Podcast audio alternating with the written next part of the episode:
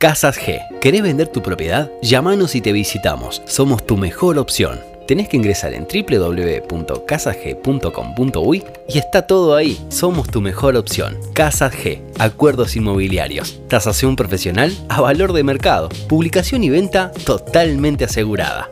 ¿Qué esperás? Casas G 099-664-878 o al 099-750-859 arroba Casas G Ventas. Sino en la web www.casasg.com.uy. Casas G, sponsor oficial de tu nuevo hogar.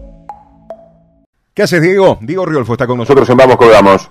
Hola, buenas noches para todos, ¿cómo andan? ¿Todo bien? Bien, por suerte acá en casa para variar.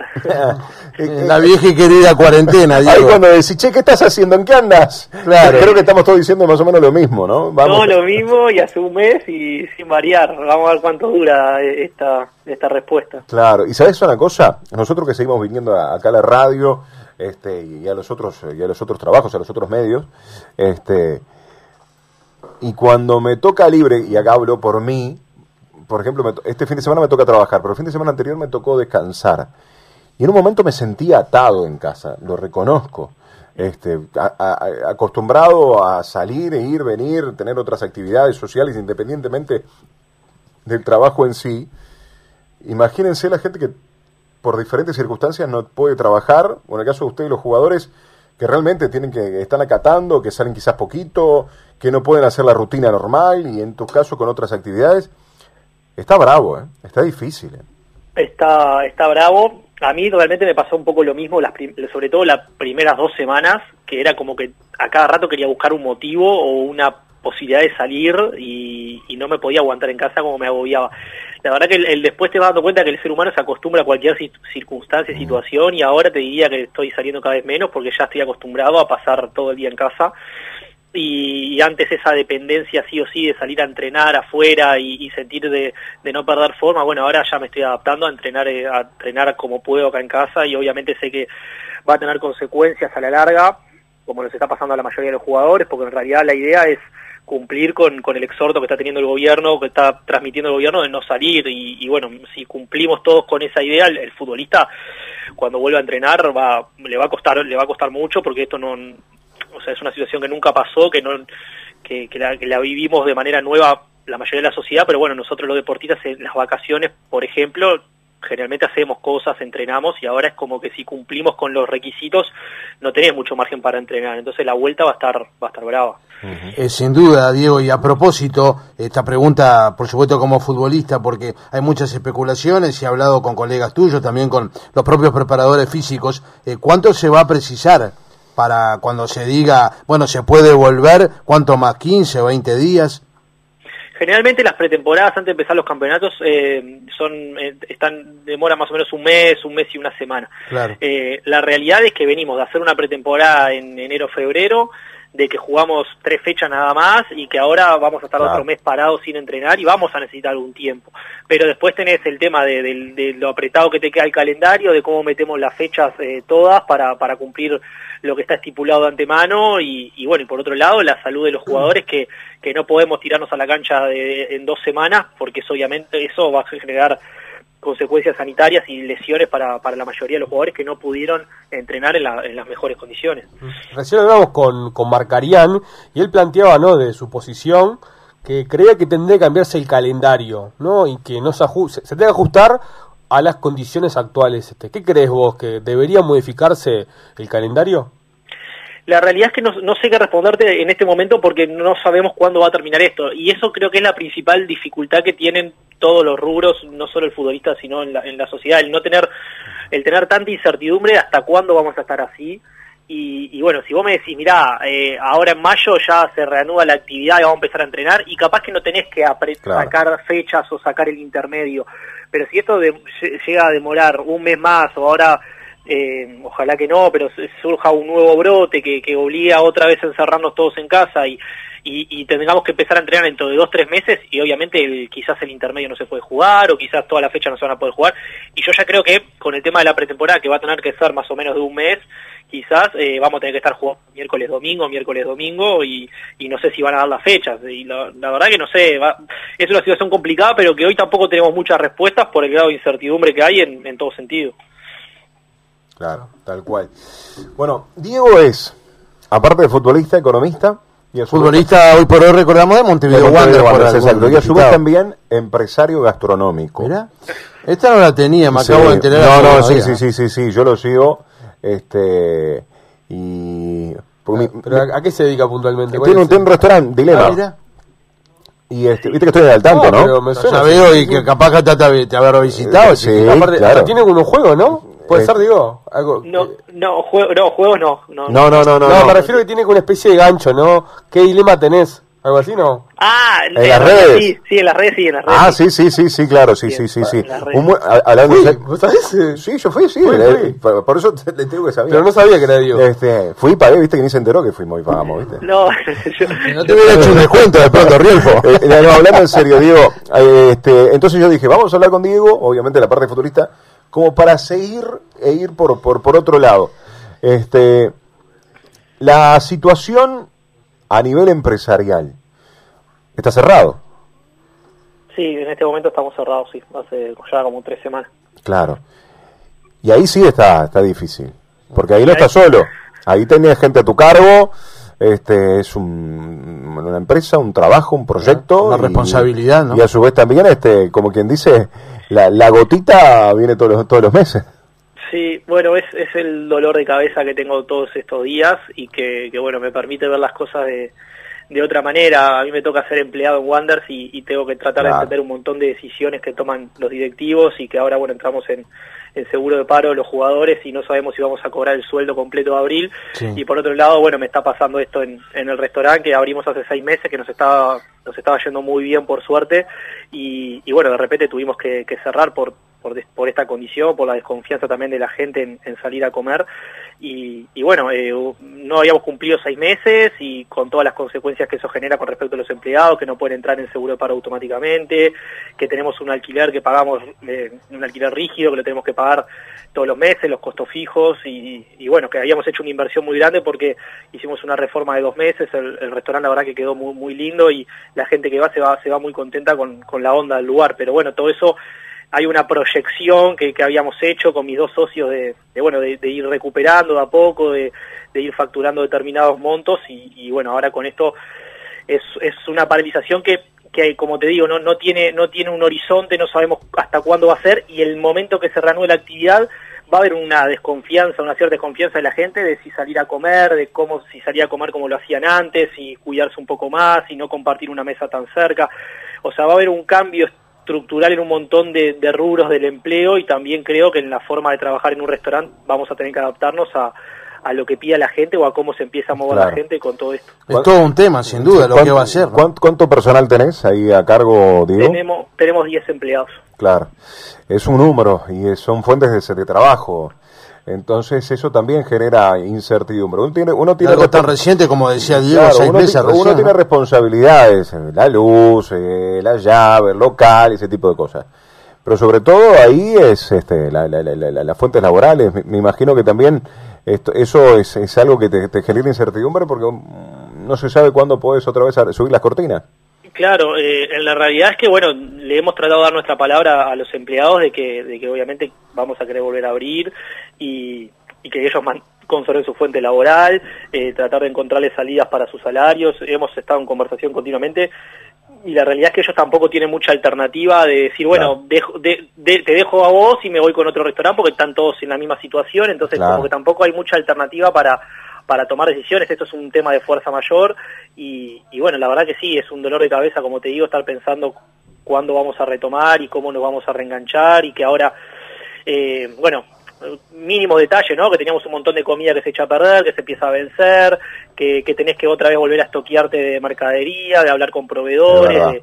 Es, es, es, complicado, eh, eh, creo que el rubro este de, de, de, de, servicio de gastronomía, hotelería y bueno, en realidad la mayoría de los rubros de, de la, de la sociedad, pero bueno, so, sobre todo la gastronomía es un rubro que emplea mucha gente, que muchos trabajadores que viven en el día, con el día a día, con las propinas, y, y bueno, es, es, es, complicado para ellos y para nosotros que tenemos que eh, aguantar ese, ese monstruo que vas creando a medida que contratas empleados, que pagas un alquiler, que trabajas con proveedores, se hace difícil y, y bueno, estamos viendo cómo la vamos a ir solucionando.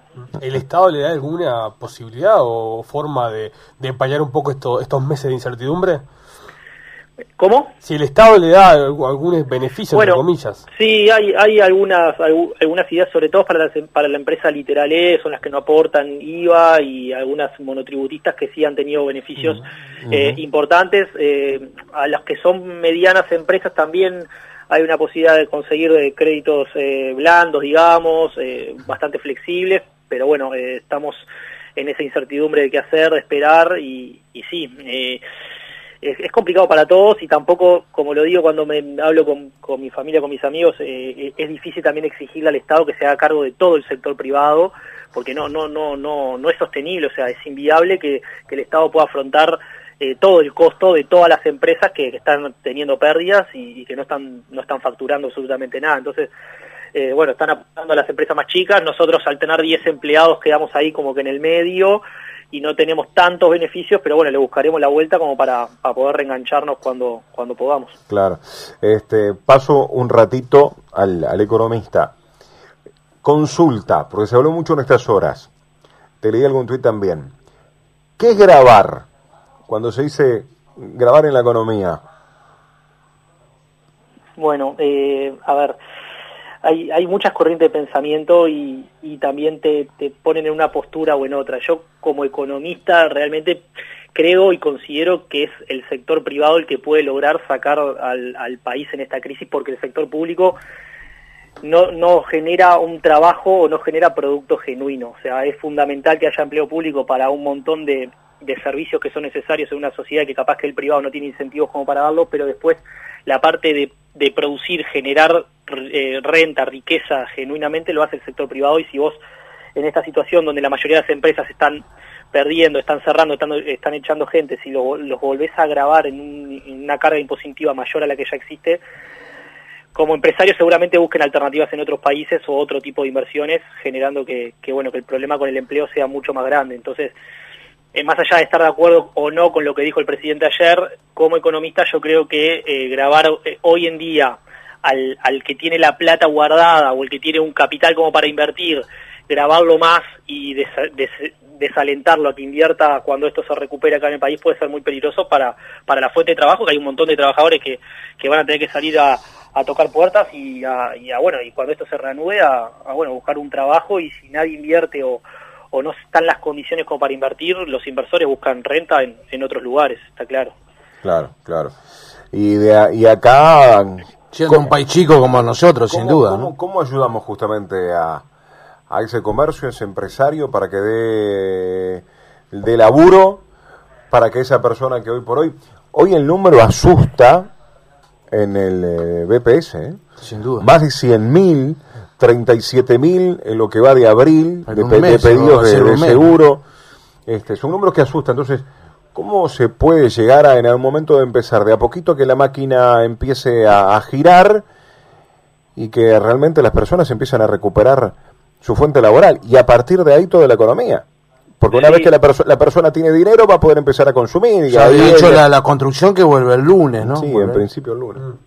Y bueno, yo creo que ahí es, es el rubro que, que, bueno que trataron de, darle actividad al, al principio y, y, lo más rápido posible, porque es gente que, que no solo vive en los sectores más, más vulnerables, sino que viven con, el, con, con los ingresos del día a día, en su gran mayoría, y, y bueno, también es lo que hablamos siempre, ¿no? El, el, el guiarse por, por la parte sanitaria, eh, hacerlo de una manera que, después el colapso social o económico no termine matando más gente o dejando gente eh, mucho más en la ruina que lo que puede ser esta parte sanitaria. O sea, es muy delicada la, la situación y hablar solo de la economía también te hace como parecer eh, como sin, sin sentimiento o no entendiendo la parte sanitaria que es que quizás es más importante, pero sí encontrar la vuelta para que las personas después empiecen a encontrar su actividad, su trabajo, para que puedan consumir y darle, darle vida a otros negocios y, bueno, eh, después el, Estado, como dije recién, no va a poder bancar a todo el sector, pero sí va a terminar endeudándose mucho más y aumentando su déficit porque va a, va a tener que crear sí o sí las condiciones para que la gente que tiene algún peso ahorrado pueda volver a invertirlo en el país y pueda generar fuente de trabajo y, lo hará con, con alguna postergación de, pagos de, no, o de BPS o de DGI o, o alivianándole de ciertos impuestos, eh, obviamente al a las grandes empresas, a las grandes multinacionales, eh, hay planes de, inversión que, que le generan beneficios fiscales y bueno, se tendrá que trasladar también a, medianas empresas como para que puedan generar esa fuente de trabajo. Exacto, exacto, sí. Qué dilema, ¿no? Es una situación difícil, es una situación difícil de, Muy equilibrar. Lo más importante es que la salud de las personas y a su vez también la economía que es lo que te permite también seguir eh, adelante en el resto. Eh, hay mucha gente... este, va, inevitablemente va de la mano, Es una balanza ahí, Es en sí, hay mucha gente que hoy sigue trabajando, hay otra que está en el seguro de paro, otra directamente no tiene trabajo y otra necesita realmente de ese peso del, del jornal como para poder comer y tampoco es cuestión este, de que todos los días se tenga que apelar al beneficio, al apoyo, a la ayuda de una tercera persona, de que te den justamente como para alimentarte. Es difícil. Porque... Pero es que además es que además eso no, no es sostenible en el tiempo porque los, recursos los recursos del Estado son finitos y, vienen de la recaudación de la actividad privada. O sea, si no hay actividad, no hay economía privada que se esté desarrollando, el Estado va a dejar de recaudar y no va a tener forma de poder seguir financiando esos, esos, esas ayudas. Y ahí está el gran problema y el, y el gran dilema que, que, es lo que tienen que resolver y hasta cuándo van a, van a, vamos a estar así en esta situación, que en definitiva cuando lo, cuando reanuden la actividad y empiecen los colegios en invierno y el brote va a seguir ahí en la vuelta, no es que el virus va a desaparecer. Entonces, es, complejo. No, no, es sostenible en el tiempo. No es sostenible en el tiempo quedarnos así, o entre, entre comillas lo que digo, de brazos cruzados.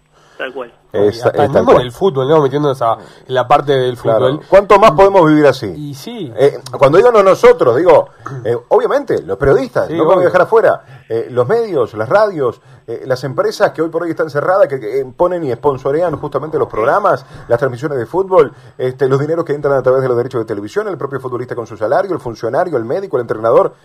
¿Cuánto más no se puede sobrevivir así, Diego? No, no, no, no, no hay mucho por eso entiendo que, que obviamente la prioridad es, lo sanitario, porque además están los modelos y, los ejemplos de otros países que quisieron priorizar la parte económica y la actividad y terminaron con una, están con situaciones de casi catástrofe sanitaria con la cantidad de, infectados que tienen. O sea, es, delicado cómo llevar la situación, pero todo tiene un vencimiento y todo tiene un plazo que vas a tener que reanudar la actividad sabiendo que en algún momento va a surgir otra vez el brote, van a haber más, más contagios y, y bueno, eh, eh, la gente tiene que seguir sobreviviendo, tiene que seguir eh, teniendo su actividad y, bueno, en el fútbol no solo todos esos que nombraste, sino toda la gente que va a la cancha a trabajar para vender, no sé, una gaseosa, una comida. o, frita, lo que sea. Lo que sea, que, están esperando el fin de semana para, para poder vivir con eso. O sea, es, es, complejo y hay estamos está toda la sociedad igual y, por eso te digo que, que, no dan los recursos del Estado como para bancar a toda la sociedad en esa situación y, quieras o no, el, momento obliga a que próximamente se tenga que reanudar algunas cosas como para poder aliviar ese peso. Vamos arriba, Diego, lo mejor. Queríamos charlar un poquito de esto y dejar un poquito la pelotita y siempre es interesante, ¿viste? Y, quiero destacar, destacar en este caso, de que se pueden hacer otras cosas aparte de jugar al fútbol. Y lo valoro sobremanera. Lo demuestra Diego, ¿no? Y disfrutable totalmente la charla. Te mando un fuerte abrazo. Muchísimas gracias por la entrevista. Un abrazo para todos. Chao. Vamos que vamos. Somos tu compañía.